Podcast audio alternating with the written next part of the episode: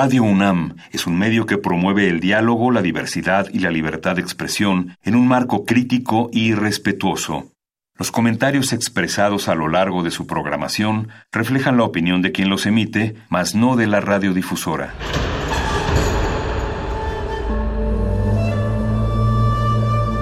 Un templo para la apreciación del ser mediante el sonido. mediante el sonido. Para nosotros. El sol sale durante la noche. Nuestros gritos llevan la mesura del silencio. Y el descontento está lleno de baile y risas.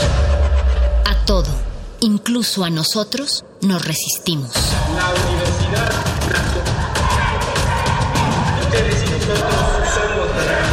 Resistencia modulada. Todos somos máquinas perfectas, antenas, dispositivos inteligentes. Somos la comunidad más grande de la historia. Somos la comunidad más grande de la historia. La tecnología es abrumadora. Aquí puedes usarla a tu favor. Resistor. Resistor. Resistencia modulada, sean ustedes bienvenidos a una emisión más. Todos ustedes resistentes que nos sintonizan aquí en el 96.1 de frecuencia modulada en Radio UNAM o que quizá nos estén sintonizando en el www.radio.unam.mx o que quizá nos estén encontrando en algún portal en línea o en algún otro lugar. Sean ustedes bienvenidos y les agradecemos que de nuevo sintonicen esta frecuencia y que nos escuchen, pero sobre todo te quiero agradecer a ti, Vania, por, por estar aquí, por hacer posible este, esta aventura transplatanaria. Hombre, yo siempre gustosa de estar aquí en Radio UNAM, eh, de copiloto con Joaquín Candiani en Resistor cada jueves en Radio UNAM a través del 96.1 de FM y para los que no sepan, también nos pueden escuchar por internet www.radio.unam.mx es la dirección que deben seguir para que nos puedan sintonizar cada jueves en punto de las 20 horas y disfrutar de cada uno de los temas que estamos presentándoles a ustedes semanalmente. Hoy tenemos un tema muy interesante que seguramente muchos ya han escuchado, se han preguntado, por ahí también les lanzaba yo hace algunos días, semanas, esta pregunta de qué les, eh, más bien cuáles preguntas les invaden y les quitan el sueño sobre la teoría del caos. ¿A ti cuáles preguntas te invaden? Bueno, ya les diremos nosotros nuestras preguntas a lo largo de la emisión, pero bueno, ya les dije cuál es el tema de hoy. La teoría del caos vamos a hablar hoy en Resistor. Yo, yo en algún momento, desde luego, Vania, sé que me concedes esto porque aquí pues no, no, no somos ningunos expertos prácticamente al menos yo podría tener récord en tener cero expertise en cualquier tema, pero, pero hablar del caos en algún momento me ha parecido como que esa es la tónica de la vida, o que quizá todo está en caos. Y entonces cuando empieza a echar un ojo a las teorías de sistemas, que bueno, pues que buscan descomponer los problemas en, grupos de problemas, digamos, o eh, digamos, divida y vencerás, dirían por ahí, es decir, tomemos la realidad y vayámosla separando, organizando para irla entendiendo por, por partes.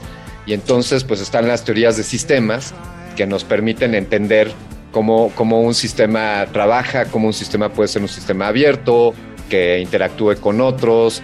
Y entonces cuando entendemos estos sistemas o, o abordamos las realidades de esta manera, pues podemos ir, podemos ir teniendo atisbos de cómo funciona en verdad la realidad eh, o, por lo menos describir algunas características o comportamientos de, la realidad. Y, o cómo pensamos que funciona la realidad, porque también es... Totalmente, totalmente querida amiga, es como, como, pensar en la vida y que nosotros, en al menos en este planeta, bendito planeta, pues concebimos la vida pues basada en el carbono y en el hidrógeno y en el oxígeno y en el nitrógeno. Saludos, Chon. Y, entonces, por, por asociación o porque es la única referencia o es el sistema que conocemos, pues quizá buscamos enmarcar la explicación a otros sistemas bajo esos mismos parámetros, ¿no? como que, no sé, Vania, como que tuviéramos unos mismos lentes para ver distintos problemas que quizá requieren utilizar otro tipo de lentes o conocer otro tipo de, de variables. Eso estaría bueno. Pero ver todas las aristas de, de la Ese- realidad o eso que llamamos realidad. Pues es precisamente. somos. Me encanta Resistor, Vania, porque nos podemos poner así de filosóficos, porque eso es la ciencia y esa es la tecnología. Y precisamente acabas de tocar un punto muy importante, la cantidad de variables, ¿no? Que es lo que me permite identificar eh, pues un sistema, bueno, pues la cantidad de variables. Eh, decían por ahí algunos filósofos, si pudiésemos saber exactamente dónde se encuentran todos los objetos del universo en un momento determinado, podríamos saber el pasado de todos esos objetos. Obviamente, pues esto es algo utópico y, es una, una, pues es un, un- un sinsentido decirlo, ¿no? Pero pues aquí estamos los seres humanos, Vania, eh, o los que se aventuran en ello. Tú, tú y yo, pues aquí nomás nos toca prenderle a la radio. Simples aficionados. Aquí estamos. Oye, viendo aquí los, los toros desde la barrera o viendo aquí desde nuestras trincheras, eh, abordar este tipo de problemas y es por eso, querida Vania y queridos radioescuchas, que esta noche en Resistor estaremos hablando sobre, pues, sobre el caos, sobre las teorías del caos o la teoría del caos y, y quizá, quizá la realidad no es más que puro caos o quizá todo está ordenado y no alcanzamos a ver el tamaño de ese orden.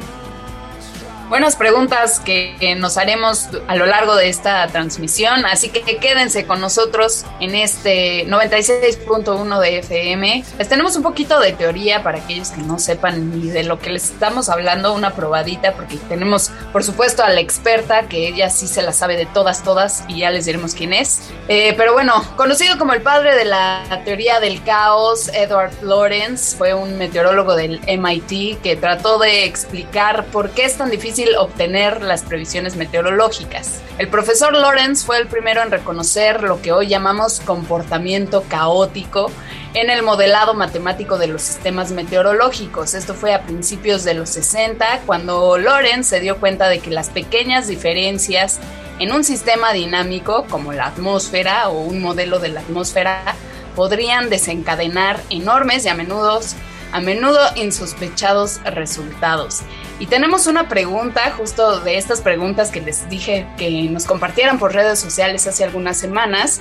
Diego Pardavé, que es radio escucha también de este espacio, él nos pregunta, ¿la teoría del caos no será una idea implantada para crear caos cuando realmente no existe dicha teoría? Es una buena pregunta, creo. Eh, pues ustedes también cuestionense eso y quédense con nosotros. Yo creo que es un buen momento, salvo tu mejor opinión, Candiani, para escuchar algo de música, para amarrarnos los cinturones y arrancarnos con el tema. Pues del, del reconocido filósofo, maestro, estudioso y teórico del caos, el señor Marilyn Manson, vamos a escuchar, vamos a escuchar We Are Chaos. Aquí en Resistor, esto es una señal.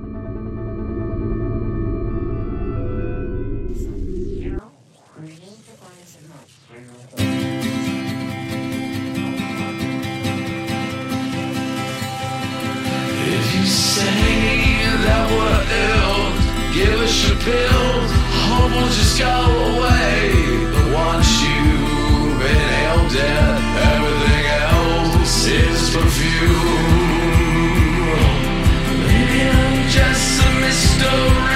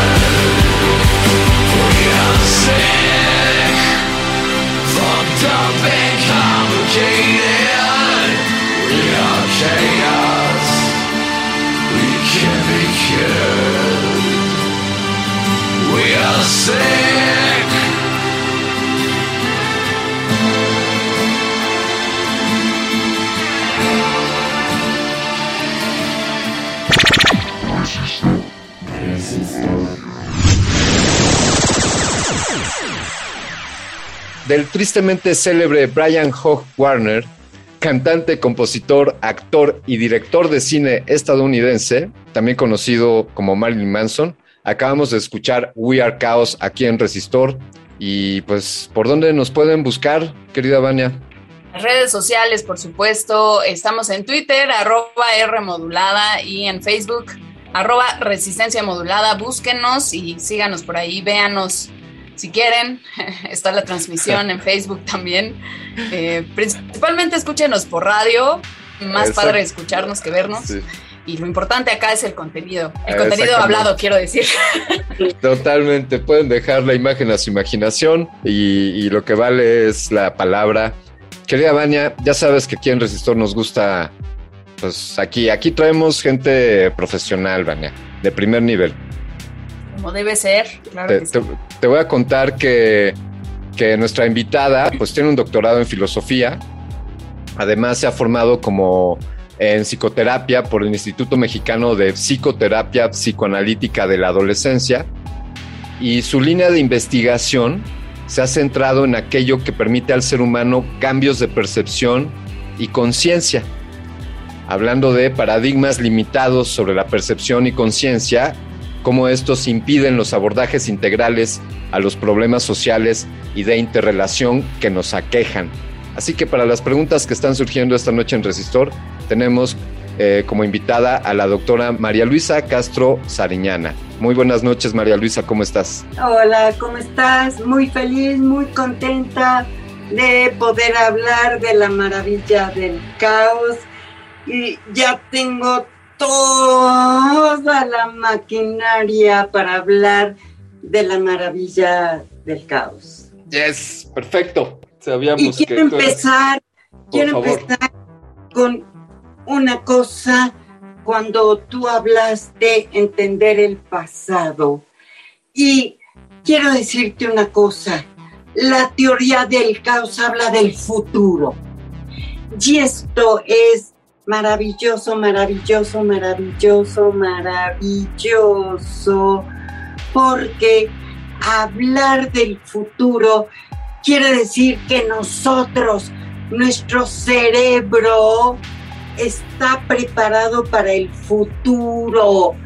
Obvio, no anulo la importancia de entender el pasado, pero lo que a mí me interesa ahorita, ahorita, ahorita, ahorita es mi futuro, mi futuro, mi futuro, mi futuro.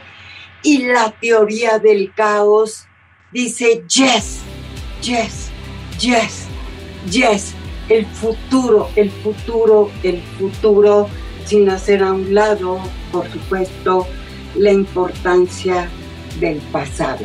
¿Por qué es importante hablar del futuro? No tiene nada que ver con un, eh, con pitoniza, quiero saber mi futuro, quiero saber qué me va a pasar en el futuro, sino la teoría del caos es una teoría del presente, absolutamente del presente, que por supuesto tiene que ver con mi pasado y mi futuro, porque es una teoría de la transformación. Es una teoría que nos da respuesta a nuestras transformaciones como persona y transformaciones en lo social. Número uno, no sé si voy muy rápido. La teoría del caos nos habla. Uno, Sí, el caos no es desorden. El caos no es desorden.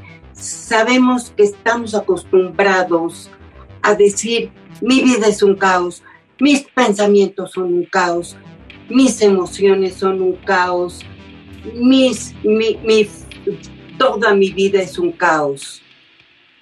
Ojalá que tus pensamientos, tu vida, tus sensaciones, tus emociones estén en un caos. ¿Por qué?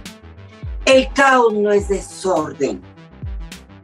Según la termodinámica del no equilibrio, el caos sí es un desequilibrio, correcto, pero no todo desequilibrio es un caos. Yo puedo tener muy muchos desequilibrios emocionales, físicos, sociales, pero no significan que estoy en caos. Simplemente estoy desordenado. ¿Cuándo puedo yo decir que estoy en un caos? Cuando mis desórdenes me permiten un cambio, me permiten una transformación. Esto es súper importante. El caos no es un desorden, no es nada más un desequilibrio, sino es un desequilibrio que me permite una transformación, sea personal, sea social, sea mundial. Y pongo un ejemplo muy coloquial para entender esto. Cuando estamos en caos, porque esa es la gran pregunta, yo puedo estar muy desordenado, pero cuando mi desorden es realmente caótico. Justo había una pregunta, perdón, doctora, había una pregunta de un radio escucha que eh, nos compartió esto, eh, lo voy a leer literal, nos pone en realidad cuánta catástrofe conlleva la teoría del caos, porque sabemos que la perfección es imposible de alcanzar. De hecho, como bien lo dice usted, pues el orden no es natural, ¿no? Más bien nosotros le asignamos un orden eh, pues que está supeditado a los intereses de la humanidad, ¿no? De la sociedad. Sí. Lo quiero ejemplificar con algo muy, muy personal para no estar en abstracciones. Hay una frase, una palabra que todos utilizamos y que, podemos decir, estoy en caos. Y es no una palabra, una frase. Toqué fondo. Cuando nosotros o nuestras sociedades o cualquier sistema toca fondo, tiene una significación muy profunda. Cuando yo digo toqué fondo, de una relación tóxica, de un sistema de vida competitivo, de algo que ya no puedo tolerar, no puedo tolerar mis enojos, amanezco enojado, vivo enojado y me duermo enojado, puedo vivir toda mi vida enojado pero cuando yo digo, toqué enojo de mi enojo, de mis celos, de mi envidia, de mi insatisfacción, quiere decir que si estás en caos. Si no tocas fondo, ni yo, ni mi sociedad, ni a nivel mundial, si yo no digo toqué fondo, ¿qué quiere decir la frase toqué fondo. Ya no puedo más, ya no puedo más vivir enojado, vivir eh, em, celoso, vivir eh, siendo víctima. Cuando digo ya no puedo más, estoy tocando fondo. Y eso es el primer requisito del caos. Un desorden con esto quiero decir que nadie entre en caos en un estado eh, de eh, confort. Podríamos decir entonces que la paz, y tomando esta referencia que hace usted, doctora Castro, María Luisa, la paz del individuo, la paz interior, está al otro lado del caos. O sea, una cara de la moneda es la paz consigo mismo y otra, y otro, otra cara de la moneda sería este desorden, esta depresión o este tocar fondo. Lo único que te puedo decir es, es que si estoy en paz, estoy muerta. Punto. No existe la paz más que en la muerte. Quiere decir que estoy muerta. Porque mientras esté yo viva, así tenga 190 años, estoy en posibilidad de entrar en caos. Si yo tengo 190 años y quiero transformar algo, quiere decir que estoy viva. Si ya no quiero transformar nada, quiere decir que estoy muerta y me preparan y me celebran y tengo un lindo o, no lindo eh, eh, velatorio, quiere decir que estoy muerta. La paz significa estar muerta. Mientras yo así tenga 192 años, quiero transformar algo, estoy en posibilidad de que mi vida entre en caos. Y eso es fascinante.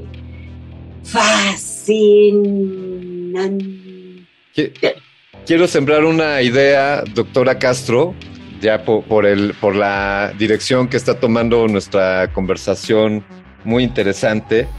Eh, Hay una máxima para el budismo donde se dice que la felicidad está fuera de la zona de confort. Eh, Sí. Entonces, la idea que le planteo para el siguiente bloque, si nos permite hacer una pausa musical, la idea sería el caos está fuera del área de confort. Entonces, por favor, mediten esto y denos oportunidad de hacer una pequeña pausa para poner algo de música. Vania, pues arráncate, ¿no? Sácate la rocola, desempólvate esos discos y ponte algo adecuado para esta noche.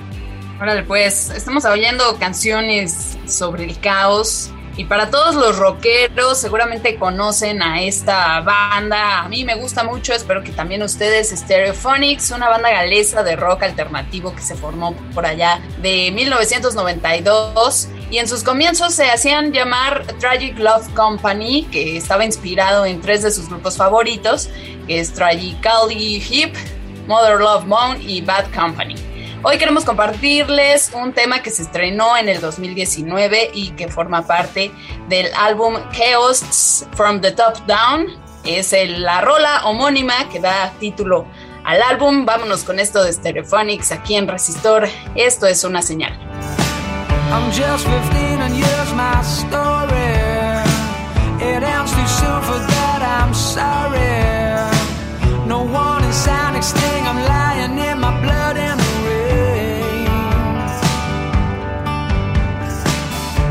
Another TV show distracts me. They're laying flowers where they shot me. I don't know what it is I gotta do, got lost on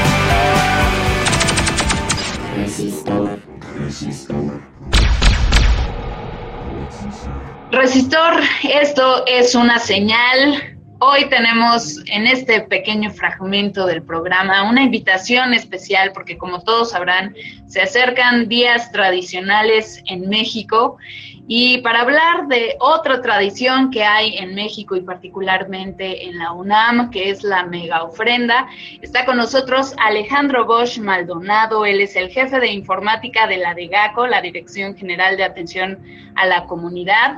Está en este cargo desde hace seis años ya y es un aficionado de los videojuegos, sin duda un aficionado de la ciencia y la tecnología y por eso lo invitamos aquí a Resistor. ¿Cómo estás Alejandro? Qué gusto recibirte en los micrófonos de Radio UNAM. Bien, muy bien, buenas noches, muchas gracias. Pues feliz de venir a invitarlos a la Mega Ofrenda UNAM Virtual 2021. Va a estar genial, va a hablar de México 500. Es una demostración del cariño y de la expresión de entusiasmo y amor por la comunidad que se puede lograr cuando 42 entidades universitarias se ponen de acuerdo y hacen un gran proyecto juntos. Está hecho con todo el cariño del mundo y habrá de todo, dinámicas, dioses, espíritus, pumas, rituales, comida, dulces, va a haber yoyos, va a haber trompos, elotes, con chile del que pica y también del que no pica para, para toda la familia. Estará disponible eh, en, en, todas las plataformas que conocen, estará disponible en iOS a través de la App Store y por supuesto a través de la Play Store para Android. A partir de, del día 29 de la noche, de la madrugada del día 29, cuando inicia el día 30 e inicia nuestro festival de la Mega Ofrenda México 500. Los esperamos con toda la familia. La idea es que descarguen la aplicación y que se diviertan mucho. Hay muchas sorpresas. Los está esperando el Puma, los está esperando Secretos, el Goya. Es todo un juego y toda una aventura para todos sin duda una dinámica tecnológica que no se pueden perder y que ya estuvimos un poco involucrados con estas cuestiones desde el año pasado con la pandemia que nos obligó un poquito a reconfigurar la dinámica de la visita a la famosa mega ofrenda. Eh, cuéntanos un poquito sobre cómo es esta dinámica de, navegación virtual. Van a descargar el videojuego y al entrar eh, van a recibir instrucciones por parte de algunos dioses de la antigua Tenochtitlán quienes les van a dar guía para poder conocer esta representación hecha con todo nuestro cariño de México Tenochtitlán y por supuesto la colaboración y la creatividad de todas las entidades UNAM que están participando. Las entidades participaron a través de cubos, es, un poco lo que les quiero adelantar, algo parecido para los que juegan videojuegos a Minecraft, y con ellos construyeron eh, grandes estructuras, ya sea escultóricas o arquitectónicas, con uso o sin uso, para poder dar un homenaje a la antigua México Tenochtitlán a través de sus propios conocimientos. Tenemos una pirámide de química, va a haber una tabla periódica, andan por allí algunos instrumentos, hay un huehuetl, existe un huexcomate para representar a Morelos. Participaron entidades de todas partes y ha sido el trabajo colaborativo de un gran equipo entre la FAD, la Dirección General de Atención a la Comunidad y todas las entidades que están participando con nosotros en esto, a quienes les mando un, un caloroso abrazo a todo el equipo, a Aldo, a Dani, a Luis, a Daniela, a Fernando a Claudia, a todos los que no han dormido por estar despiertos para poder traer esta mega ofrenda y estamos a nada de, estrenarla con ustedes y bueno, queremos que todos la disfruten. Sin duda la vamos a disfrutar. Oye, una pregunta nada más, porque bueno, eh, una tradición en la mega ofrenda era que cada institución aportara su propio eh, altar. En este caso, que todo es virtual, ¿cómo fue ahí la, gestión? fue muy divertido. Cada ofrenda construyó, cada, entidad construyó con cubos de colores, con 16 colores y, y, un cubo gigantesco de 25 metros por 25 metros, una expresión artística, una escultura que expresa lo que naturalmente expresarían los altares que antes, antes se colocaban en Ciudad Universitaria y posteriormente en la Plaza de Santo Domingo. Entonces, todo mundo te da una expresión de su creatividad, está la firma y el sello de cada entidad y dependencia que dependiendo de, de cuál es su, su, cercanía a las artes, a las matemáticas o a la expresión humana, te hablan acerca de sí mismas y reflejan sin duda su, su pensamiento, su forma de verlo y su cariño por México y por, por, esta, por esta tradición tan bonita y tan importante que es el Día de Muertos. Una fecha emblemática en una institución emblemática como lo es la UNAM. Y pues nos da muchísimo gusto ser partícipes de este esfuerzo, nosotros como meros aficionados y parte de la comunidad Puma por supuesto, pero gracias infinitas a los responsables inmediatos, a la de GACO, a la FAD y a todos y cada uno de los involucrados en este proyecto de mega ofrenda virtual que se empezó en el año pasado y sigue este 2021 y esperemos que el próximo año sea única y meramente por puro gusto y tengamos la posibilidad de ya virtual, visitarla físicamente, ¿no? Física y virtualmente. Sí, por supuesto. Perfecto, pues Alejandro Bosch Maldonado, muchísimas gracias por darnos todos estos detalles y por supuesto que descargaremos la aplicación, recuérdanos cómo y dónde. En la App Store la pueden encontrar como Mega Ofrenda una vez que se libera la fecha y por supuesto en la Play Store buscándola del mismo modo como la Mega Ofrenda UNAM Virtual 2021. No van a tener mucho problema de encontrarlo, no se preocupen eh, y los esperamos para disfrutar de este festival virtual todos juntos desde la distancia pero unidos en el corazón. Qué bonito lo cerraste. Muchísimas gracias, Alejandro Bosch Maldonado, el jefe de informático, el jefe de informática de la DEGACO desde hace seis años ya, la Dirección General de Atención a la Comunidad. Alejandro, un abrazo. Muchas gracias, Mania.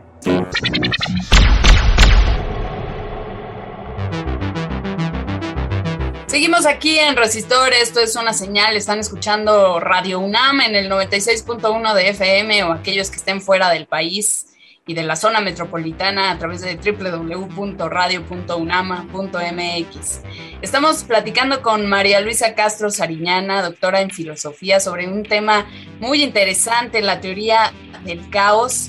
Yo quería hacerle una pregunta. Bueno, antes quería retomar para aquellos que apenas nos están sintonizando, eh, citar a uno de los que se consideran padres de la teoría del caos, el físico belga de origen soviético que fue premio Nobel de Química en 1977, Ilya Prigogine, lo pronuncié tal cual se escribe porque ignoro la pronunciación correcta, así que no me vayan a tundir por favor en las redes sociales. Él decía que el caos posibilita la vida y la inteligencia. El cerebro ha sido seleccionado para volverse tan inestable que el menor efecto puede conducir a la formación de orden. Con esto les damos un resumen más o menos de lo que hemos estado hablando en nuestro bloque anterior con nuestra invitada, la doctora María Luisa Sariñana, que está con nosotros aquí en Radio UNAM. Y antes de seguir con la, pregunta que, que tenía preparada rápidamente, doctora, quisiera que nos respondiera esta pregunta que parece ya cliché, ¿no? De que dicen que si es cierto que una mariposa aletea puede provocar un huracán. ¿Usted qué opina? Es absolutamente cierto. Y te lo pongo en un ejemplo. Tú vas caminando por la calle y alguien te pestañea sus ojitos y te dice, Mm. hola. Y puede cambiar tu vida. Claro que sí es cierto. No es una exageración el batir de las alas de una mariposa, de unos ojos lindos, de una sonrisa, cambia tu vida. Puede cambiar tu vida, puede, puede, puede, puede cambiar tu vida o no. Te puede ser absolutamente indiferente. Muy bien, ahí está para todos aquellos que les perseguía, les perseguía esta pregunta. Y ahora, eh, bueno, está relacionada, ¿no? También con las implicaciones a nivel social de la teoría del caos, esto que nos acaba de responder, porque como bien ah, hayamos leído un poco, eh, existe una disertación de ciencia dura, ¿no? Una disertación matemática y eh, Edward Lorenz desarrolló toda una fórmula que explicaba o más bien intentaba explicar este dinamismo, ¿no? Este caos dentro de atmósfera y los ambientes atmosféricos que él estudió. Eh, pero si pensamos que esta teoría afirma que existe cierto tipo de sistemas, estos sistemas cuyo comportamiento es prácticamente imposible de predecir y pensamos que los seres humanos también somos seres impredecibles, ¿no? Sí. ¿Cómo podemos aplicar esta teoría a nivel social? a nivel, sos- a nivel social hay un concepto súper importante. La teoría del caos nos habla de la necesidad de un cambio de percepción. ¿Qué quiere decir esto? Estamos inmersos en una percepción individualista y depredadora. No solamente los sistemas sociales están inmersos en una percepción individualista y depredadora. Nosotros como personitas buenos, lindos y encantadores, tenemos una percepción individualista y depredadora. De ahí todos los ismos, todos, los racismos, los feminismos, los ismos, ismos, ismos, ismos, ismos, que es una percepción, perdón, los antifeminismos, anti todo lo anti, anti, anti, anti, anti, anti, anti, es una percepción individualista y depredadora. ¿Cuál es el cambio de percepción? Porque no es ninguna abstracción. No es un cambio de percepción hacia ser mejores, la verdad, la bondad, la belleza. No es una concepción abstracta.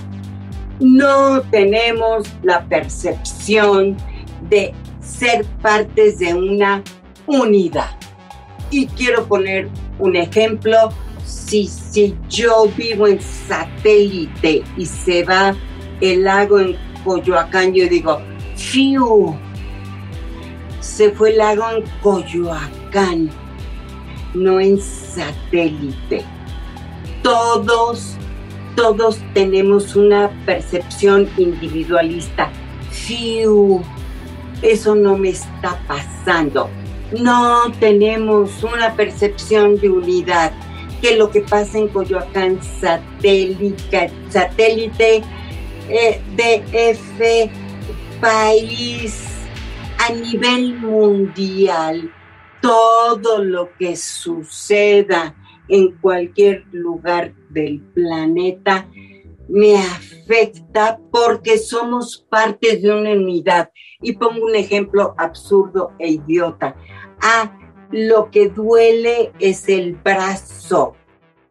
No me afecta a mí. Todo lo que suceda en mi cuerpo me afecta. Un dolor de estómago, un dolor de cabeza, un dolor de espalda me afecta. ¿Por qué? Porque mi sistema es unitario. Si nosotros en nuestro cuerpo, ah, el brazo, la uña enterrada, el dolor de cabeza. Yo no puedo tener sentido de unidad, no puedo decir, mi cuerpo me está diciendo algo. Cuanti peor, cuanti menos, puedo decir lo que pasa en la sociedad, lo que pasa a es Decir, doctora Castro, lo, lo que le suceda a un ser humano le afecta al resto, podríamos decir por extensión. No tenemos esa percepción pero aunque no la tengamos, esta percepción eh, de lo que estamos hablando es que, es que sucede. O sea, ¿qué, ¿qué mecanismos podríamos afinar o cómo podríamos desarrollar esa percepción? Solo lo puedes hacer a partir de tu experiencia diaria. Mi enojo, yo, yo, yo, yo, yo, yo, mi enojo afecta a mi entorno. Cuando yo tengo realmente conciencia que mi enojo afecta a mi entorno, quiere decir que ya estoy empezando a tener una percepción de la unidad. No se trata de libros, no se trata de entender, porque todos entendemos racionalmente que el todo afecta en el todo. Pero ¿cómo transformo este concepto en experiencia diaria? Cuando tengo pequeñas experiencias de que mi enojo, mis celos, mi insatisfacción no solo me afecta a mí, sino a mi entorno. Ya empiezo a tener una conciencia de unidad poco a poquito y no quiero decir en tiempo. Yo puedo tener una conciencia de unidad en un segundo, en dos minutos, pero siempre tiene que ver con una experiencia de individuo. Cuando yo me doy cuenta que soy egoísta, sin juicios, sin juicios, no, ah, golpes de pecho, soy egoísta, sino de repente me doy cuenta, carajo, no estoy, no estoy tomando en cuenta que eché a perder la fiesta, no estoy tomando en cuenta que eché a perder el momento. Cuando yo no tengo esta conciencia, sino digo, Pedro, Juan, Joaquina, Clodomira o Ricardo echaron a perder la fiesta, no tengo la conciencia de que yo eché a perder la fiesta con mi enojo, con mis celos, con mi angustia, con mi depresión. No tengo conciencia de unidad. La conciencia de unidad es sorpresiva. Y esto no es algo muy lejano. Cuando yo voy a un concierto y me doy cuenta que yo soy la música, que yo soy la guitarra, que yo soy todos los que estamos en el concierto, que yo soy una unidad con la música, la guitarra, la batería, el cantante y todos los que estamos brincando, ya es conciencia de unidad. Solo que dura poquito. Ahí tenemos atisbos de ello. Yo te quiero preguntar, María Luisa, si qué disciplinas invitaríamos para, para formar un grupo para abordar el, el tema de hablar del caos. O sea, si pudieras invitar a especialistas en diversas áreas del conocimiento, ¿a quiénes invitaríamos? Puros creadores. Eso. creadores. Puros artistas. puros artistas, puros artistas, porque son los que tienen la experiencia vívida de la unidad. No descarto el talento de los científicos, por supuesto que no, no soy idiota. Sin embargo, la experiencia de unidad más inmediata son artistas. Los científicos, por supuesto que tienen experiencia de unidad para tolerar 15 horas investigando, 16, 17, si no tienen la experiencia de que el cosmos es, es una unidad, se dedicarían a otra cosa. Pero el artista lo tiene en las manos, en los oídos, en la vista, en el gusto. Invitaría puros artistas para acercarnos al tema. Me encanta porque siempre se relega a los artistas, ¿no? Y los artistas también tienen esta parte, yo siempre lo he dicho, el arte tendría que estar dentro del, de la pirámide de Maslow. Sí, la más alta. Sí, sí, sí, sí, sí. Yo coincido contigo. Sí, sí, sí, sí, sí, sí. Gracias, doctora. ¿Cómo? Lo dijo la doctora Sariñana, ¿eh? Ahí No, está. Ya estás, o sea, yo Vania. también, pero ella tiene más este, respeto en la academia. Eh, ¿Cómo navegar? Deme, deme el, María Luisa, el, el- el ABC, el, el manual del viajero caótico. ¿Cómo, ¿Cómo vivir y cómo transcurrir esta vida, esta realidad y esta percepción en, en medio de este gran caos que es la existencia? Dejémoslo para el siguiente bloque y vamos con algo de música. Esto es de Masonic. Tienen que ver cómo está escrito Masonic, ahí con memotecnia. Y esto es Nick Boundy, mejor conocido por su nombre artístico como Masonic. Es un productor australiano de música electrónica, eh, DJ y controladores. Vamos a escuchar de Masonic Caos. Estás en Resistor, esto es una señal. Yeah.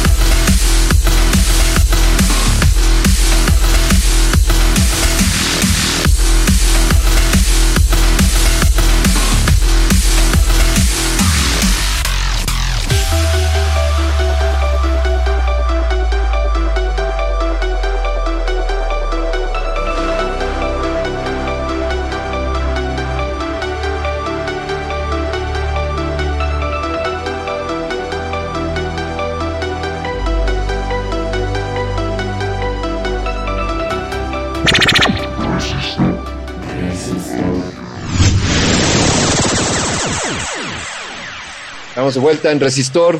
Esto es una señal, esto es una caótica señal. Y hemos tenido una interesantísima conversación con la doctora María Luisa Castro Sariñana, a quien le preguntábamos hace, hace unos minutos cuál sería. Vengo llegando a este planeta, doctora Castro, y Sí. me dicen que aquí es este. Cuando llego a- cuando llegabas antes a la ciudad te daban una guía roji. Bueno, eso ya no existe. Ahora usaríamos Google Maps. Pero yo vengo llegando a esta ciudad, eh, vengo llegando a este planeta, no tengo Google Maps y esas cosas, y quiero saber cómo navegar esta vida de caos. ¿Qué recomendaciones, percepción, empatía, qué reflexiones nos podría compartir, eh, doctora Castro, por favor? Correcto. Número uno, no pongas en la maleta la rigidez. Necesitamos solo unos calzones, unos cal, dos calzones, dos calcetines, dos faldas, pantalones, dos camisetas.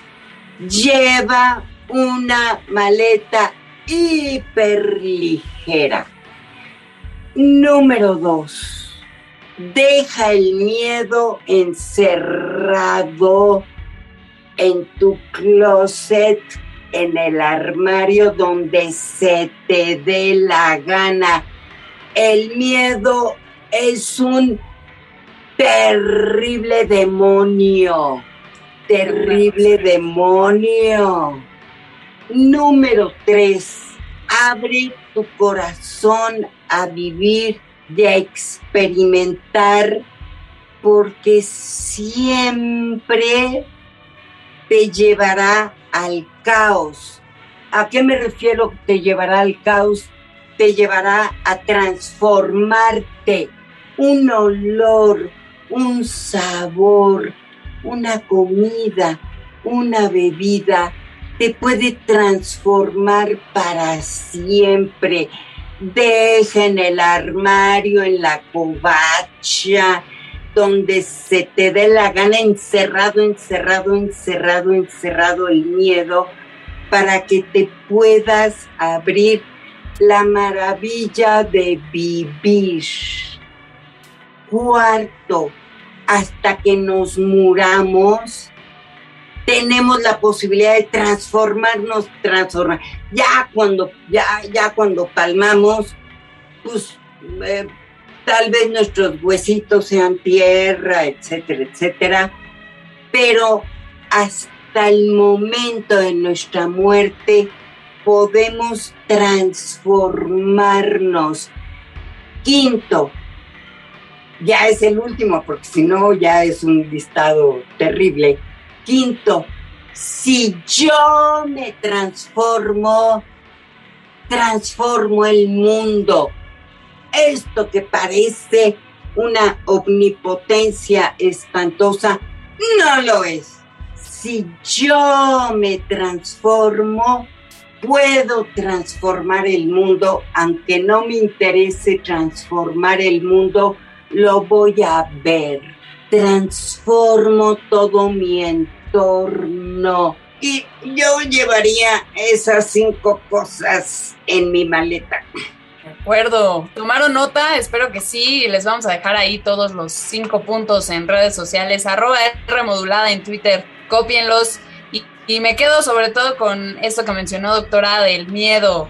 Creo que vivimos con mucho miedo en general y eso nos limita y nos impide que hagamos las cosas y pues que vivamos, ¿no? Sobre todo eso. El caos es vida. Es el peor monstruo, el miedo, que todos los sistemas sociales aprovechan el miedo como un sistema de parálisis. Suelta el miedo, suelta el miedo, suelta el miedo, suelta el miedo. Doctora, si nuestra audiencia quisiera eh, saber más sobre usted y acercarse más a lo que usted tiene que compartir, ¿está usted en alguna red social o en algún medio digital de comunicación? Eh, tengo mi correo, Sí. Eh, tengo cinco textos al respecto. Uno es Preñar a los hombres. Es un libro que suena raro, pero significa que tanto hombres como mujeres tenemos que rescatar nuestra energía femenina. El segundo es un texto sobre un duelo, una pérdida. Se llama Recuperar la entrega, es cómo salir de un duelo. El tercer texto son los efluvios sexuales del universo, donde se propone que vida y muerte son lo mismo, es una interacción eh, vital. El cuarto texto es el arrebato sobre el perdón y eh, no es que perdonemos, sino que hemos sido intocados a pesar de las afrentas. Por eso no tenemos nada que perdonar, porque estamos intocados en nuestra esencia. Y el quinto texto es sobre la alegría. ¿Cómo se llama ese texto? La alegría. Pues que viva la alegría, doctora Castro Sariñana. Muchísimas gracias por esta magnífica conversación. Sin duda nos ha traído usted mucha luz a este tema del caos y hoy me siento, me siento más en caos y más Sí, cómodo. ¡Qué maravilla! ¡Qué maravilla! Me encanta, me encanta lo que dices.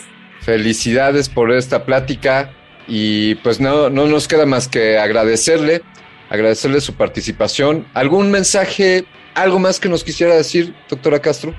Pues eh, lo, lo que dijo la chica, el miedo es el, es, es el gran enemigo. El miedo, el miedo, el miedo, el miedo. Uno. Y dos, tenemos que estar preparados a soluciones más inteligentes. Las soluciones, tener soluciones a los problemas más inteligentes. ¿Qué es lo que nos hace tontos?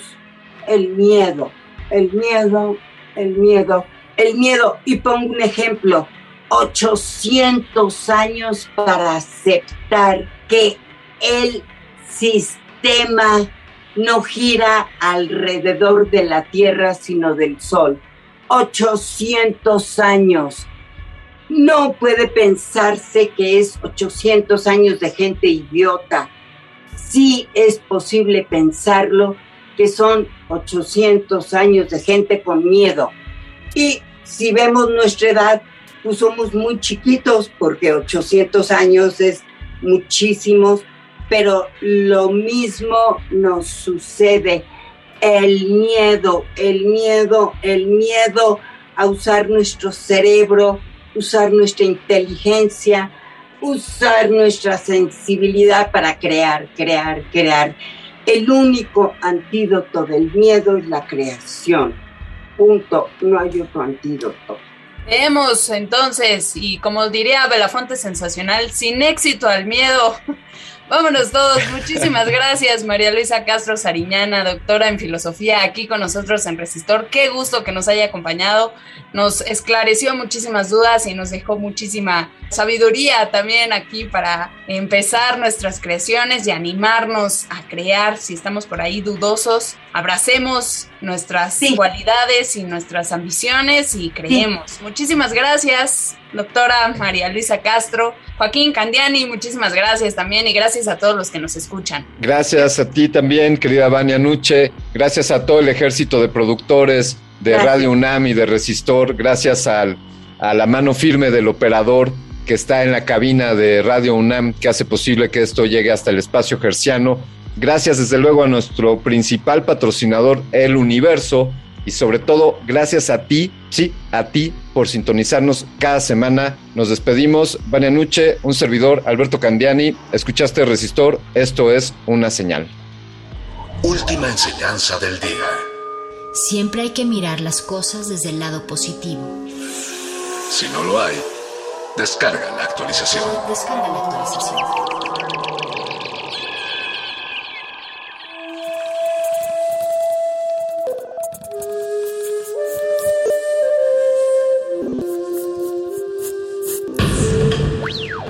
Música emergente es como el silencio. Silencio. presente a nuestro alrededor. Pero audible solo para quienes tienen disposición de escuchar. Como todos, en este campo de cultivo. Cultivo de ejercios.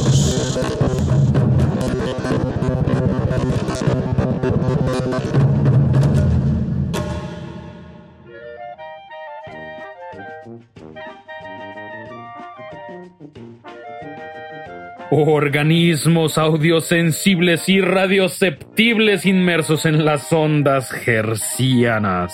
Bienvenidos a otra terrorífica emisión de Cultivo de Hercios. El espantosísimo y terrible laboratorio herciano que se dedica noche tras noche a atormentar a sus escuchas, eh, por lo menos a finales de, de otoño, el resto del año somos eh, bastante buena onda, a través de esta frecuencia. El 96.1 de FM. Haciendo temblar los huesos más pequeños de su cuerpo, que son los del oído medio. Les saludan desde este micrófono su servidor Apache o Raspi. Y su servidor Paco. De Pablo. Eh, saludamos desde Cultivo de Ejercios en Resistencia Modulada en Radio UNAM. Y bueno, pues estos días son los días de, reflexión, de introspección, de, pensar en, en- en la muerte, en los muertos, nuestros muertos, eh, los ajenos, los de todos. eh, y, pero de una forma muy mexicana. Y decidimos dedicar esta- estas emisiones de estos días, enfocarlas a una selección musical de, de corte gerciano, sí, no son estrenos, pero lo fueron en algún momento.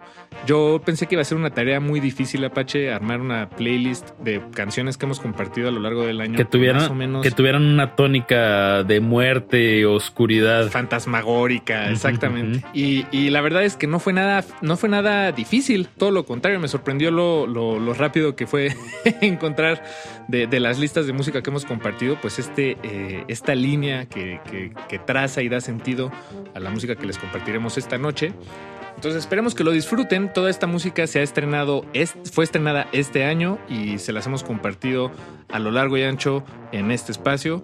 Eh, Entonces comencemos con, con este tema de El Muerto de Tijuana. La canción se llama Una canción para el corazón y de hecho estuvo en la emisión, en la primera emisión de Cultivo de Ejercicios de este año, la, la primera semana de mira. enero. Esta fue una de, de esas canciones y pues creo que desde entonces se, se quedó mucho conmigo. Eh, la música del Muerto de Tijuana por, por default, por excelencia, es este muy es, pues, es terrorífica. y esta canción es, es una, eh, lo es, pero también creo que se está tocando el corazón, eh, o nos está invitando a que nos toquemos el corazón, que la verdad también es parte de, de todo este, de la danza entre la vida y la muerte. Y lo vamos a ligar con la bruja de Texcoco, con su tema Chenny, entre paréntesis, miedo. No le cambien, que vamos a estar aquí hasta las 10 de la noche con música en esta tónica de muerte y desolación. Están escuchando Cultivo de Ejercios. De ejercicios. Cultivo de ejercicios.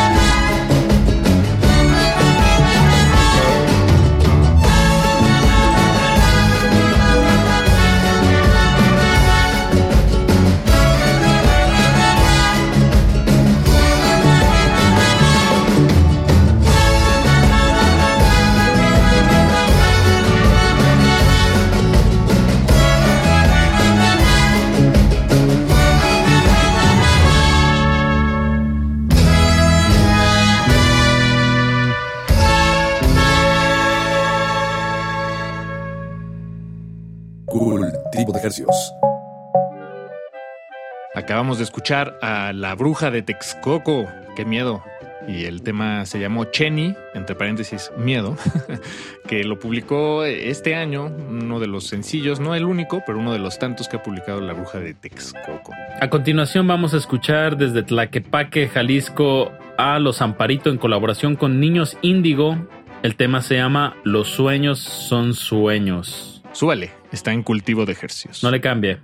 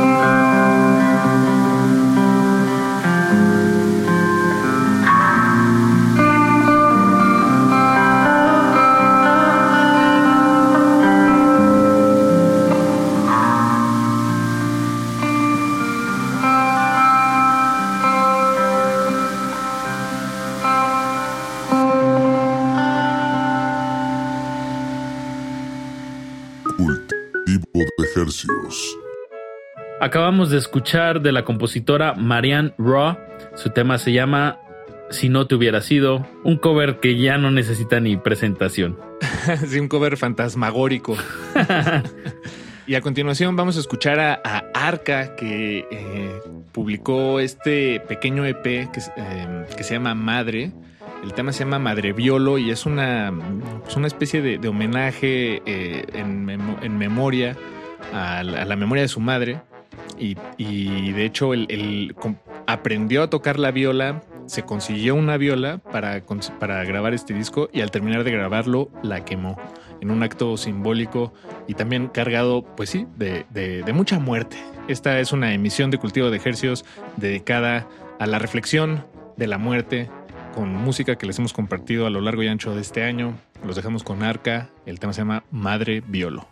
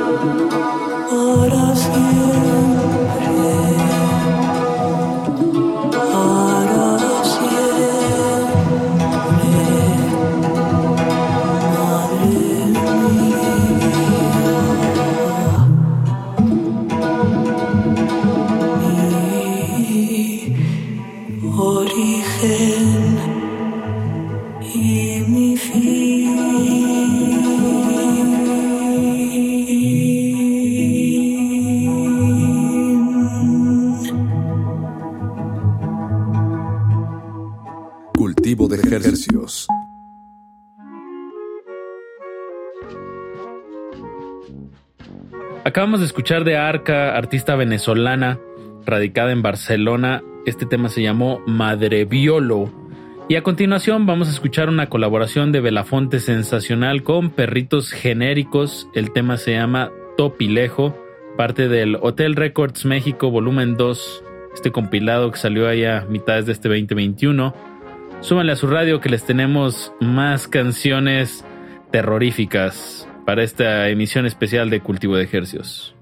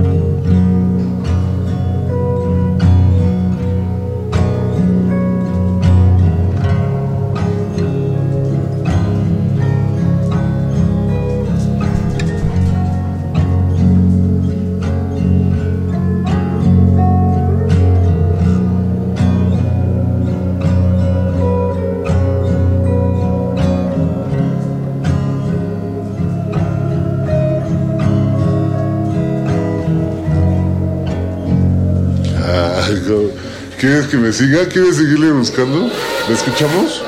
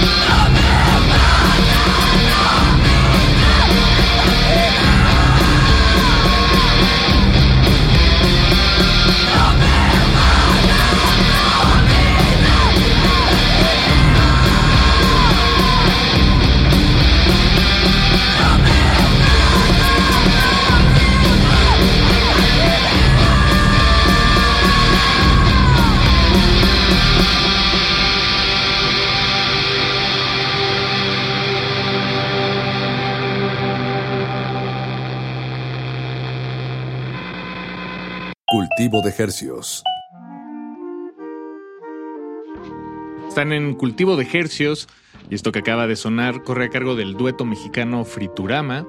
Este es el último sencillo que, que publicaron hace unas semanas. Se llama Proyección Perpetua, una canción eh, brutal. que- brutal y escalofriante. Eh, para el siguiente bloque vamos a escuchar al proyecto también mexicano que se llama Las Visiones. Este tema se llama Crucifijo y es un poco largo, está pegándole a los 10 minutos, pero no se compara nada con lo largo que es la eternidad que nos espera a todos en el ataúd. Entonces, sean pacientes y disfruten este tema.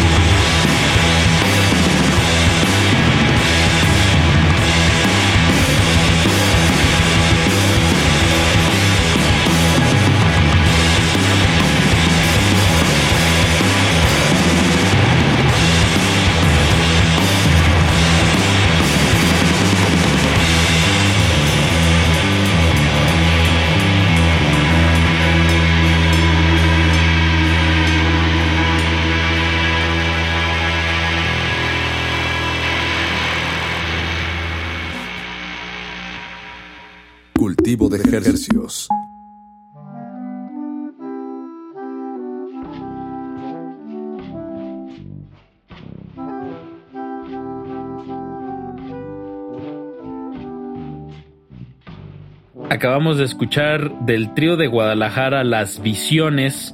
El tema se llamó Crucifijo, así se llama el disco que también sacaron este año. Dense una vuelta, tiene muy buenos temas en esta tónica como de stoner rock, hipnótico, drone. Y bueno, Paquito, pues como dijimos al inicio de esta emisión, todo fue dedicado a, a a canciones que se publicaron este 2021 y que consideramos que tenían esta temática del más allá, eh, eh, sumándonos a, las celebraciones de Día de Muertos y todo, bueno, estas, estas semanas que, que todo el mundo tiene estos recordatorios, eh, estos recordatorios de, de muerte, de frío, de otoño, de, de lo que es parte de la vida, la mismísima muerte. Y bueno, pues qué tal que si nos despedimos con un tema de nuestro, de uno de nuestros consentidos de este espacio, hablo de Polo Vega, el memero psicólogo, productor de música, mejor conocido como Trillones, y que mejor este tema que se llama Soy hasta ya no ser. Que me, me- me rebasa la, la profundidad de- del maestro Trillones. este tema lo publicó este año. En realidad dura 15 minutos. No, no, No sé cuánto todo. podremos escuchar. No va a sonar todo. Va a sonar ya lo, lo que queda de la emisión. Está más bien tirado hacia el ambient, pero hacia la música ambiental. Y creo que puede, podemos considerarlo como la, la- la lápida de esta emisión de Cultivo de Hercios, con la que se despide hasta el final de los tiempos. No Cultivo de Hercios, pero esta emisión sí, ya, esta ya, ya, ya- ya estuvo, ya fue. Hasta que los gusanos se coman nuestros ojos. Y los oídos. O en algunos casos, según su preferencia, y lo dejan bien anotado en su testamento, las cenizas que serán depositadas o esparcidas en alguna parte de este, su planeta Tierra. Se despiden de estos micrófonos su servidor. Apache Raspi. Y su servidor, Paco de Pablo. manténganse vivos. Y coleando.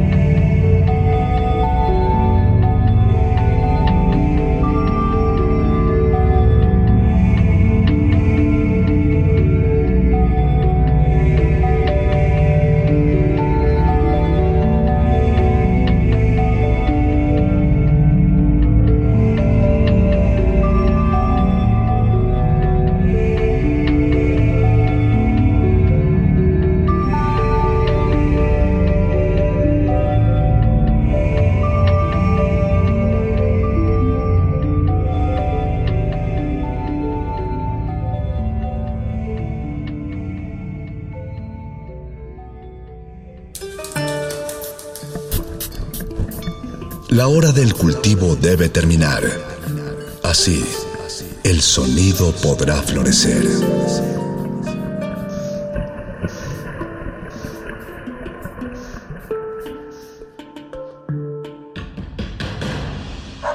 Como dijo el sabio Playlist Zoo, el viaje de las mil canciones empieza siempre con la primera reproducción.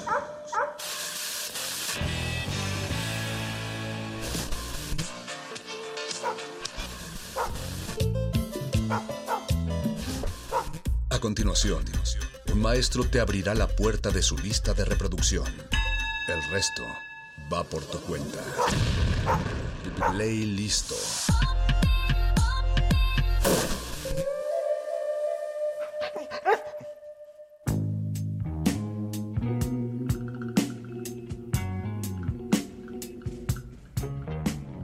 Hace un par de semanas entrevisté a señor presidente, eh, este músico venezolano eh, llamado Eberto Áñez, quien produce música desde hace aproximadamente 10 años y eh, hizo su primera presentación aquí en el espacio cultural We Are Todos, eh, al cual bueno, pude asistir y estuvo muy chévere, pero en la entrevista no hablamos tanto de su nuevo sello, quien está apoyándolo con todos sus lanzamientos, incluso los que los anteriores que no tenía todavía en plataformas digitales, eh, este sello llamado La Creu Records eh, lo ayudó a montar como su, toda su discografía en, en plataformas y ya si ustedes ponen señor sr.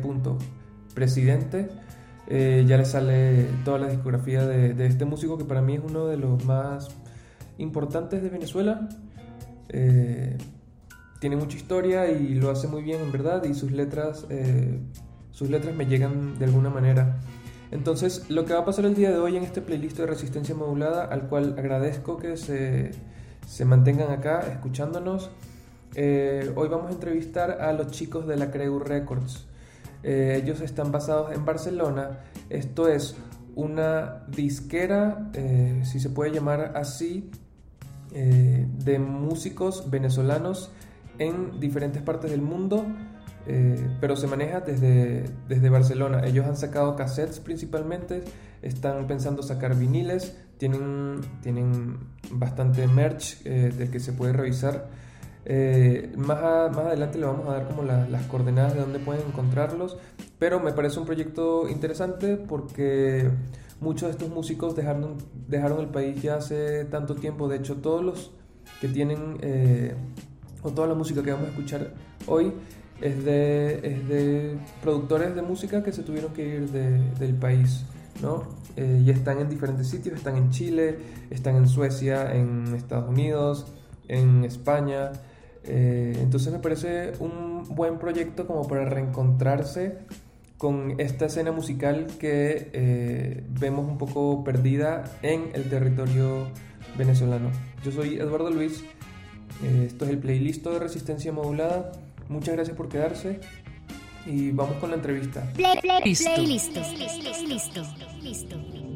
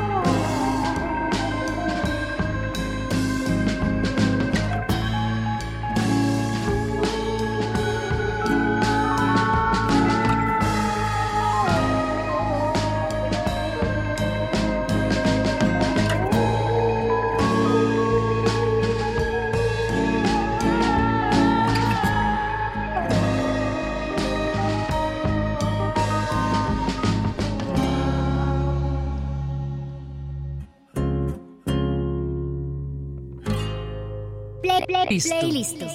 Listo. Listo.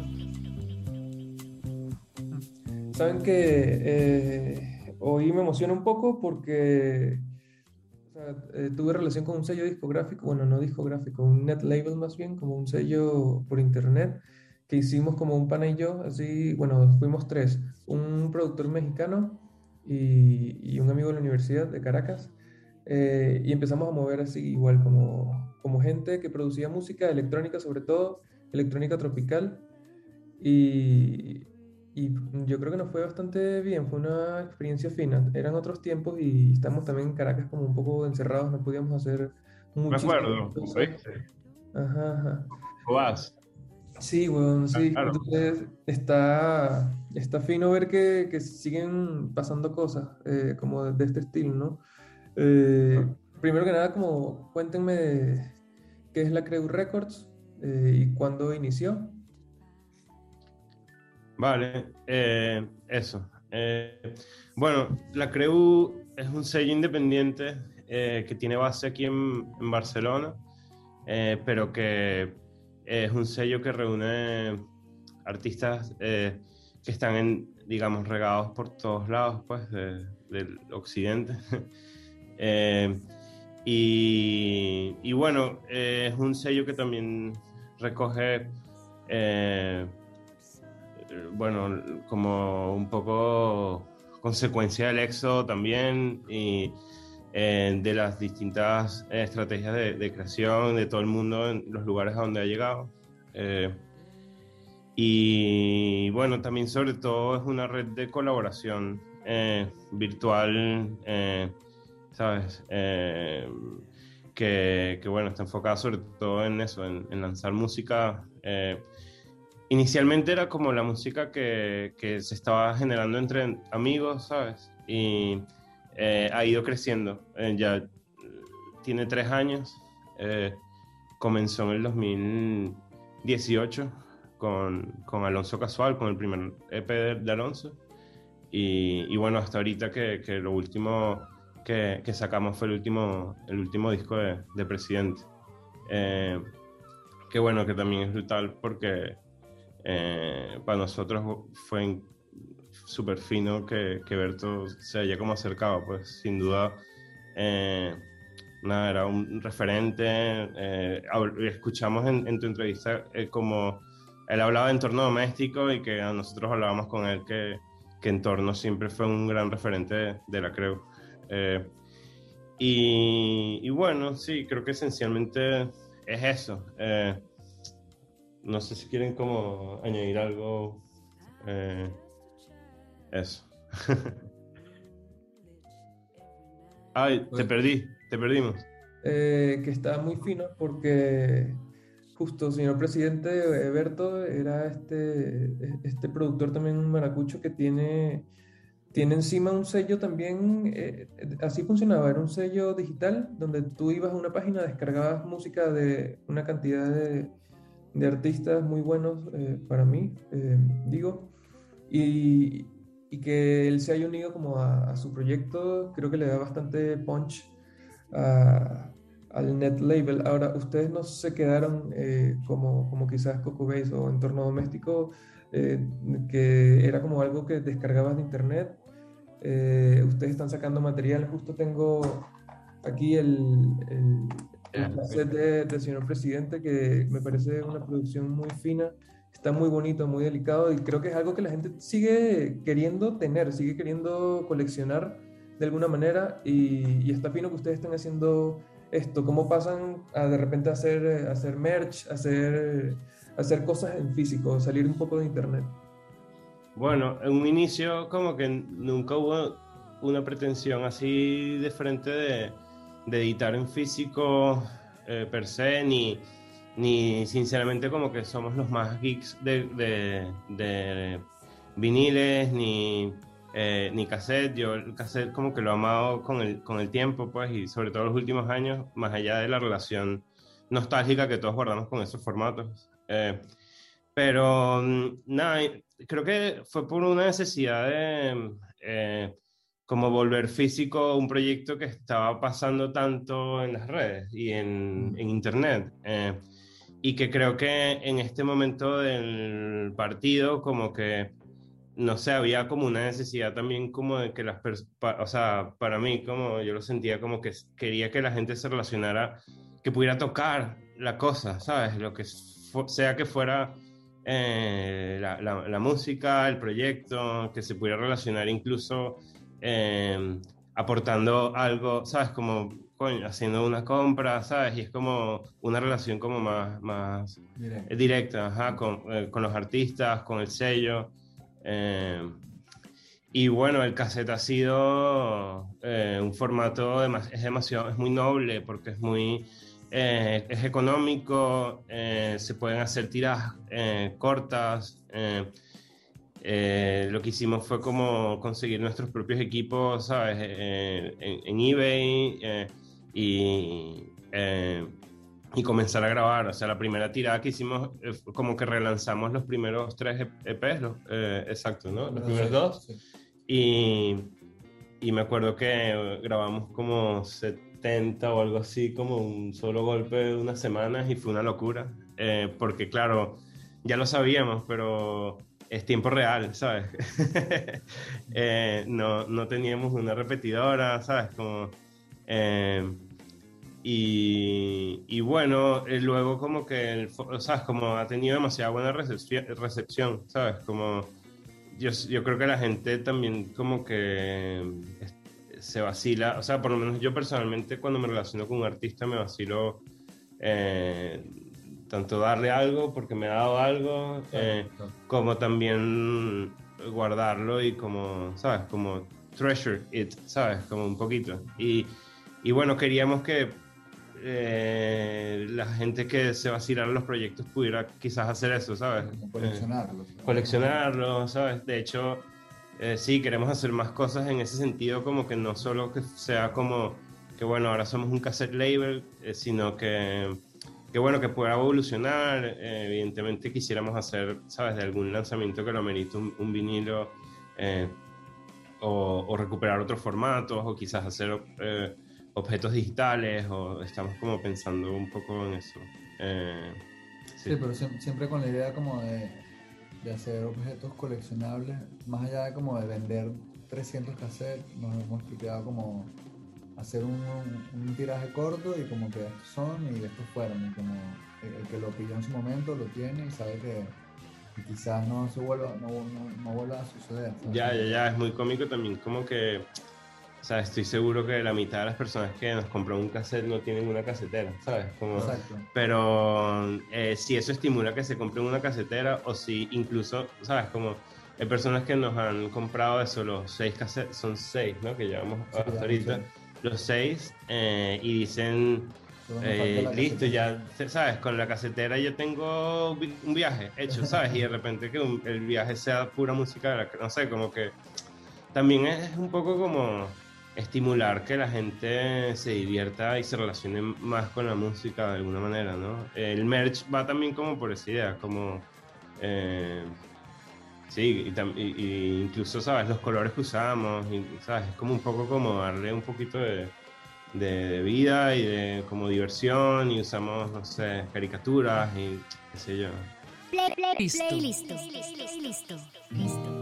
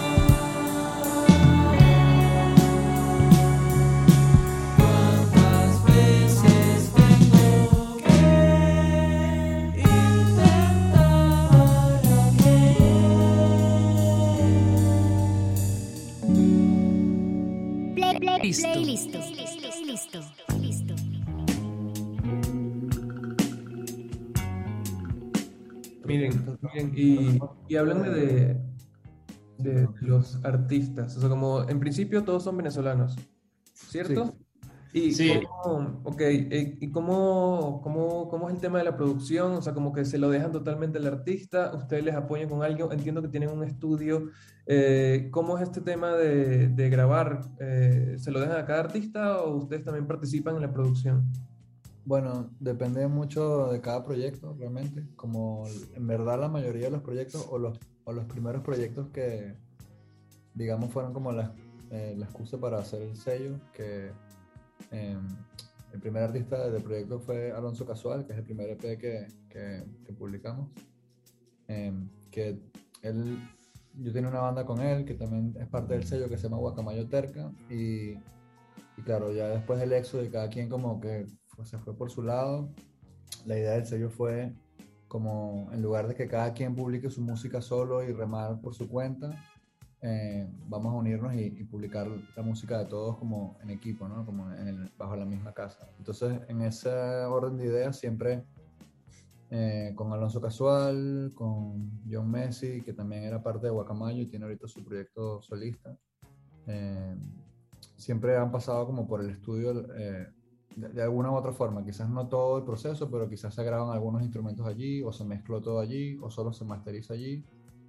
Pero también hay otros proyectos como Luis Otamendi o, o más recientemente eh, Señor Presidente que, que ya pues llegan con un producto que, que ya está acabado, ¿sabes? Que ya está, digamos, listo para salir y, ya muchas veces tienen su arte incluso ya muy marcado, como ya es, es más como nosotros ayudamos ya en el proceso como de darle forma para publicarlo y ya está, pues. Entonces eso también es genial porque permite que mm, como que la tarea de producir eh, la música, que igual toma su tiempo de, de grabar, mezclar y tal, como que va sucediendo en paralelo en distintos proyectos. Pero cada vez más se ha ido como logrando algo muy fino que es como una red de colaboración en la que todos estamos al tanto más o menos de qué está haciendo cada quien y siempre que hay un nuevo track de alguien, buscamos como colaborar. De repente Berto graba unas teclas para, un, para una canción de John Messi y luego Luis Otamendi graba un bajo para un tema de otro y así vamos como entre todos, ahorita con el tema de que se puede hacer todo a distancia, eh, vamos haciendo un poco así, ¿no? Como somos, todos tienen su, más o menos, todos somos un poco productores independientes en su forma, como con su setup así casero, algunos con quizás mejores equipos que otros, pero todos como con un buen approach hacia el sonido que queremos, como muy claro, muy marcado, ninguno está haciendo como quizás nadie está buscando hacer el, el, tema más comercial y más brillante y más pop, más bien es como capturar siempre como, como un sonido interesante más que algo que vaya a pegar, ¿no? Entonces, en ese orden creo que ha sido fino como...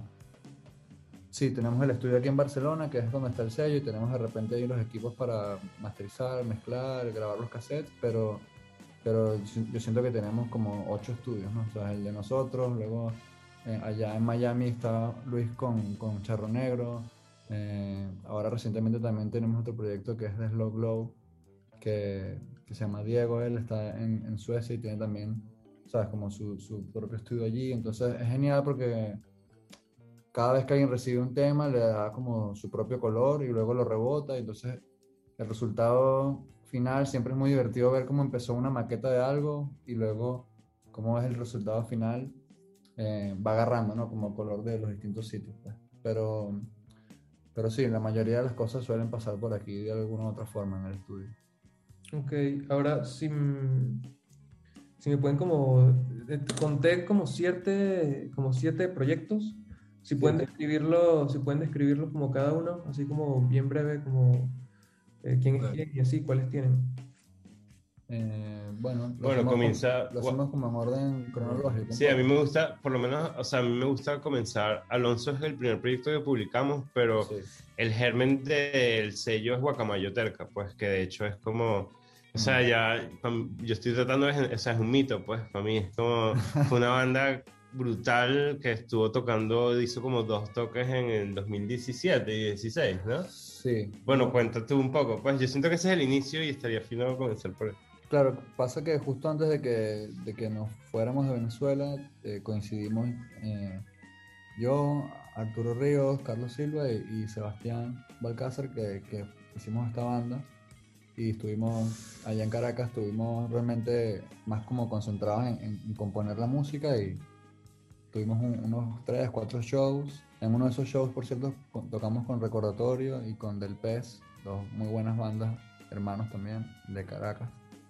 Y ahí en Del Pez conocí a, a, a Luis Otamendi. Entonces, como, bueno, eso fue como, digamos, el, como dice Jesús, el germen de la idea de para hacer nuestra propia música, grabarla en nuestra casa, mezclarla, producirla y sacarla al mundo, ¿no? Luego, bueno, todos fuimos como poco a poco, cada uno a su ritmo, eh, emigrando de, de Venezuela y, y- y al llegar aquí a Barcelona yo tenía ese disco ya grabado, pero, pero con un montón de tiempo por delante para pues mezclarlo y, y terminar de sacarlo. Y, y, a- y al mismo tiempo entonces ya eh, los otros integrantes de la banda habían empezado a hacer como, como su música, digamos, ya solista, pues de alguna forma, para continuar haciendo música ahora que ya no existía la banda.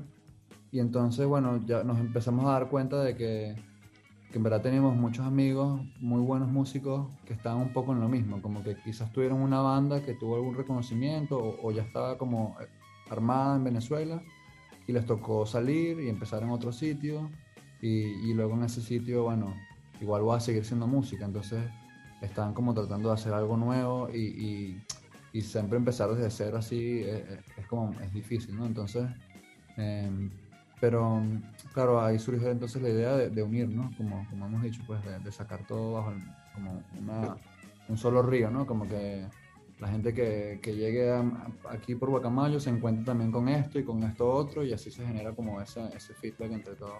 De Guacamayo entonces salió eh, Alonso Casual y, y John Messi, que son otros dos proyectos, que sería Alonso sería el, el- el primero que publicamos. Eh, Él está en Chile, él ahorita vive en Chile. eh, él está en Chile, hemos sacado de él eh, un EP, dos EPs. dos, dos Bueno, EPs y unos es un- singles, sí. Y, y bueno, y actualmente estamos produciendo el, el primer, digamos, el primer disco así, el EP, que bueno, esperamos que salga el año que viene. Luego de Alonso, pues lo próximo que publicamos fue el- el- la música de Luis Otamendi, que como comenté, lo nosotros lo conocimos allá, hermano ahí desde Caracas, y cuando en lo que vimos que estabas empezando a sacar un single o, música de él, eh, nos encantó lo que hizo y le propusimos como unirse al grupo y de una fue como, claro que sí, vamos, mejor en equipo que, que estar aquí solo, ¿no? Entonces ya ahí se generó una nueva alianza, una nueva ciudad, porque él está en Miami y, y lo genial de Luis es que, bueno, ellos tienen ahí, tienen su- sus aliados súper valiosos de Charro Negro, donde han producido todo y de verdad que le sacan un sonido brutal a su música, entonces es como genial para nosotros tener eh, otro artista que simplemente ya nos, la mayoría del tiempo nos, nos otorga ya la canción así acabada, ¿sabes? Entonces, eso fue generando como, vale, es más fácil así sacar constantemente música porque no tenemos que hacer todos nosotros desde el estudio, ¿no? Entonces, eh, y eso ya fue generando como más, más digamos, como más exposición, editamos esos, esos primeros cassettes de esos dos EPs. Y, y luego de otra vino Freya. eh, Freyes. Es otro, otro productor que está en Londres, entonces nuevamente otra ciudad distinta, pero también él ya con un corte, los otros dos proyectos, digamos, Alonso es como el, digamos, el- como el más caribeño, ¿no? Tiene un estilo como, como latino psicodélico, yo lo Sí, definiría. como ¿sabes? un cantautor psicodélico salsero. Nosotros, le- nosotros eh, cariñosamente en la banda le decimos la voz de las Américas. Ya, ya, ya. Que tiene una voz así súper como de bolero. Luis tiene su estilo ya como más folk, eh, rock, más como quizás más americano en ese sentido. Y Freyes tiene, ya es como el, el- estilo más eh, producer, más hip hop quizás en alguna forma, por como su, su, su approach a cómo producir eh, beats, pero a la vez un pianista increíble. Entonces, de hecho, lo primero que publicamos de él son este EP que se llama Fotografía, no sé si lo, lo pudiste ver por allí, que es, que es improvisaciones al piano, netamente solo un piano acústico y con eso comenzó. Y poco a poco hemos ido sacando más cosas y cada vez como que agregan más elementos a, como a, a su universo. Eh, lo último que sacamos de él se llama The Hidden Toys, que son unos, unos tracks, unos B-sides de su EP anterior. Y, y bueno, él también eh, ha aportado en, en otros proyectos. En, en Alonso Casual ha grabado teclas, en, en- John Messi también ha grabado. eh. entonces, un poco eso, se va formando como la familia de, de, de amigos. Súper orgánico, Sí, ¿no? sí. Y ya luego. Bueno, de, de Guacamayo nace también exacto Tuto, John Messi, que sacó un primer- una primera canción es- este año, es- eh, Sí, año, este se llama Del. Alma, la primera canción de John Messi, como el debut de él. Eh, la verdad que fue bastante bien recibida, lo sacó con un videoclip y, y ya para ese momento ya que la creo quizás estaba como un poco más encaminado, ¿no? Como ya habíamos editado algunas cosas, entonces fue fino porque ya a partir de ahí hemos visto como ha ido creciendo cada vez más como, como orgánicamente, pues. Y, y los otros dos proyectos que quedarían, entonces serían eh, eh, Señor Presidente y The Slow Blow, ¿no? Ambos, digamos que esa es... El anexo llamamos- maracucho. Sí, la división maracucha, le decimos nosotros. Eh, eh, llegaron, Llegaron, llegaron y tomaron el sello así. Sí, sí. Llegaron en un buen momento y, y llegaron por lados distintos, pero como casi en sincronía. Diego se nos acercó literalmente, como, hey, tripeo mucho lo que están haciendo, tengo algunas canciones que, que quiero sacar. Y Eh, pensa- Diego, te- te- perdón, te- te Die- interrumpo, perdón. Diego, Diego te- para los que quizás lo recuerdan, tuvo un proyecto en Caracas que se llama, bueno, en Caracas, no, allá en Venezuela, Venezuela. Hotel, era un estilo bastante más, más folk, más acústico, pero ahora él está en Suecia, de nuevo, otra ciudad totalmente distinta. pero- Estocolmo, otra Estocolmo. más. Y, y está haciendo ya una música como con, con más elementos, más producida, con, ¿sabes? no solamente como guitarra y voz. Bueno, y en inglés también. ¿no? Y en inglés también. Aunque tiene temas en español, pero bueno, nada, su idea era como, bueno, yo tengo estas canciones, las quiero sacar, pero en vez de sacarlas quizás yo así a lo loco solo, me gustaría quizás colaborar de alguna forma y nosotros tripeamos muchísimo lo que nos mostró y, y- y entonces le dimos forma a este disco que bueno, está pronto por salir. Por cierto, aquí en este programa que sepan que va a haber una premiere, el tema que escogimos poner aquí de Slow Glow no está publicado aún y es el tema que le da el nombre al disco, se llama New London Fantasy. Em, y bueno, eso esperamos que salga próximamente en noviembre o, o, sea, este año sale por seguro. Fino. Y, y Eberto, bueno, ya Bueno, Eberto, el señor presidente, sí. el- la conexión con Eberto fue gracias a Luis, nuevamente, como a Luis Otamendi, em, porque él- parte de las, de, de las voces del disco las grabó estando allá en, Miami el año pasado. Y allí nos- eh, Ota recibió nuestros cassettes que le enviamos y Eberto tripeó mucho con los cassettes. Él también había tenido entorno y también había editado antes en cassette. Le emocionó mucho la idea de editar su nuevo disco en cassette con nosotros. Y al principio empezó por allí, como bueno, sí, brutal, muchísimo, vamos a hacer nosotros también en, en- en cassette. Y, y eso, la confianza fue como creciendo. Y, y- y luego Berto nos comentó, bueno, también tengo todos mis discos, en verdad no están publicados en, la- en las plataformas y, y- y sé que sería un buen momento para hacerlo. Y nosotros, bueno, súper honrados de, de poder agarrar esa discografía que es increíble y que no estaba disponible. Mucha gente nos ha escrito como, gracias, gracias, yo tenía esto guardado en mi drive esperando Yo soy, que... yo soy uno de esos. sí, de- Claro, claro, claro, claro. Y No, para, no. Para nosotros fue como genial, como una... una- Servicio público ahí. Incluso introducirle el proyecto de señor presidente a, a Claro. incluso a personas de nuestro mismo crew que no lo conocían. Eh, eh, o sea, no sé, eh, Presi es un gurú, ¿sabes? Como, no, ¿sabes? Es como increíble que podamos, o sea, Sí, mostrar no. su música, ¿sabes? Sí, como, claro. es como... eh, y, es- y bueno, es- sí, creo que ese es el, el, eh, tenemos otros proyectos que no, no hemos publicado eh, a- aún eh, que van a salir el, el año que viene, pues, o sea, Sí. como que también se va creciendo un poquito la familia y, y bueno, eso, hasta ahora, o sea, como en un inicio nuestra idea nunca fue como hacer un sello de venezolanos en el exterior, digamos, pero, eh, pero era imposible no hacerlo, o sea, como que no, no- nunca lo buscamos ni huimos de ello. eh, porque, no sé, fue, en un momento fue como que, ah, la jugada, es que ya la jugada, o sea, estamos haciendo lo, lo que hacía falta para nosotros y para todos Sí. estos panas y, y, y eso fue súper fino porque ah, también le ha terminado dando una forma que, que eso, que quizás no necesariamente se quede siempre siendo digamos, como venezolano en ese sentido, pero también ha sido muy fino, eh, bueno, generar comunidad, ¿no? Generar eh, eh, colaboraciones entre nosotros y, y bueno, ya, ya ves todas las ciudades, ¿no? O sea, es como un, para nosotros también es una manera, tenemos un mapa en el estudio grandísimo y está lleno de pines, pues, ¿sabes? Eh, de todas las personas que están como involucradas con el proyecto de una manera u otra. Play, play, Listo. Listo. Listo. Listo. Quiero informarte de todo lo que he hecho, pero no, no puedo.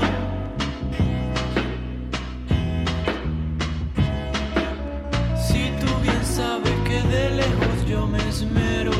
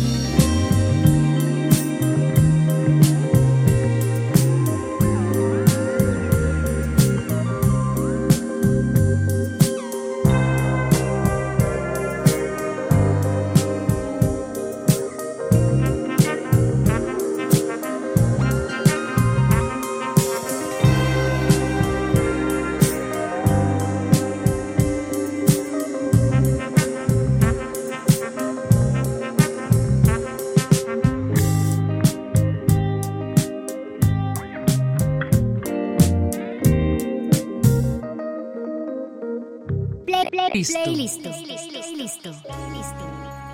Mm, Miren, y entiendo que tienen, por así llamarlo, una línea editorial como en su, en su música, eh, como hablen un poco de los géneros, si, si les prestan atención a los géneros eh, o, o si tienen como bien definida su, su, su, su línea musical y, y aquí es a qué estarían cerrados, o sea, como a qué no, que no aceptan en su sello. pues.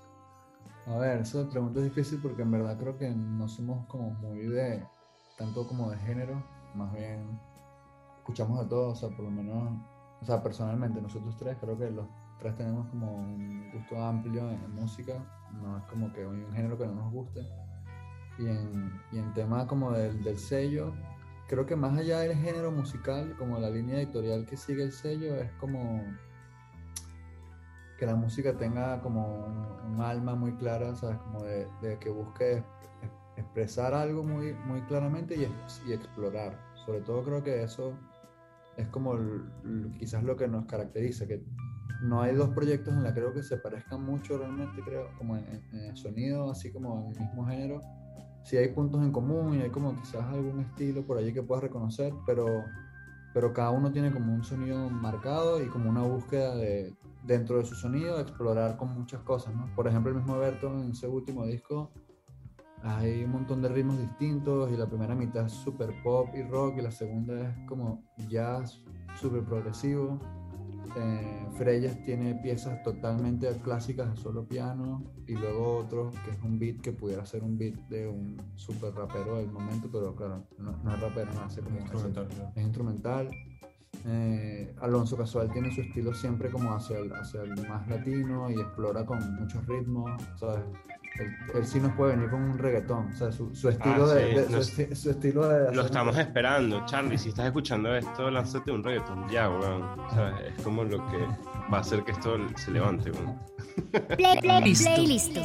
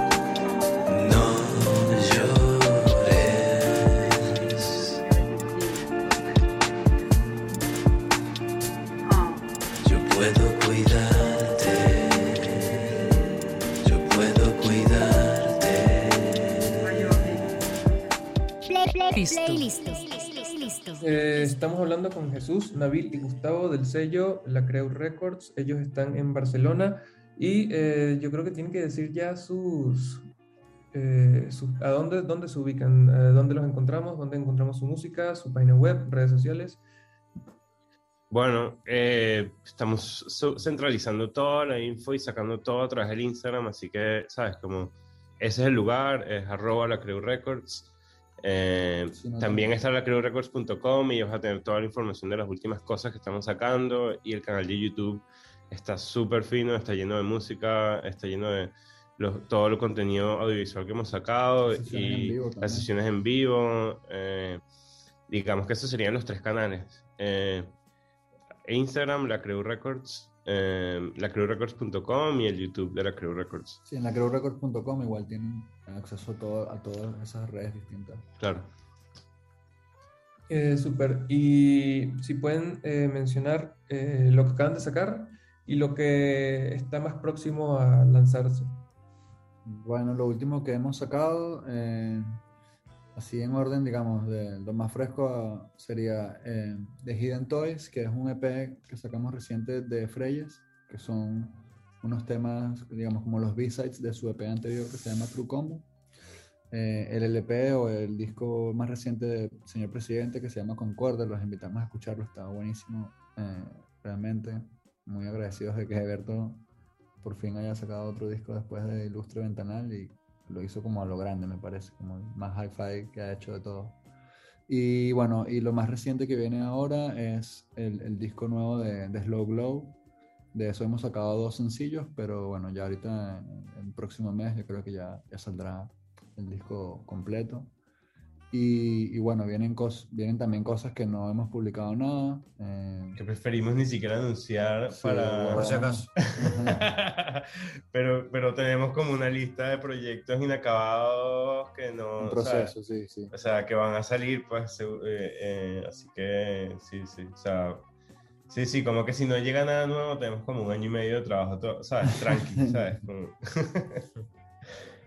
Pues súper, muchas gracias, chamos. Este, está muy fino su proyecto, le- les auguro un buen futuro y yo creo que es un buen canal para, para conectarse un poco con lo que está pasando con, con, con las personas que somos de ese lugar, ¿no? Como, también creo que la, la música de alguna manera va a empezar a evolucionar respecto a, a donde nos vayamos o va a tener como algo de, de ese otro lado, ¿no?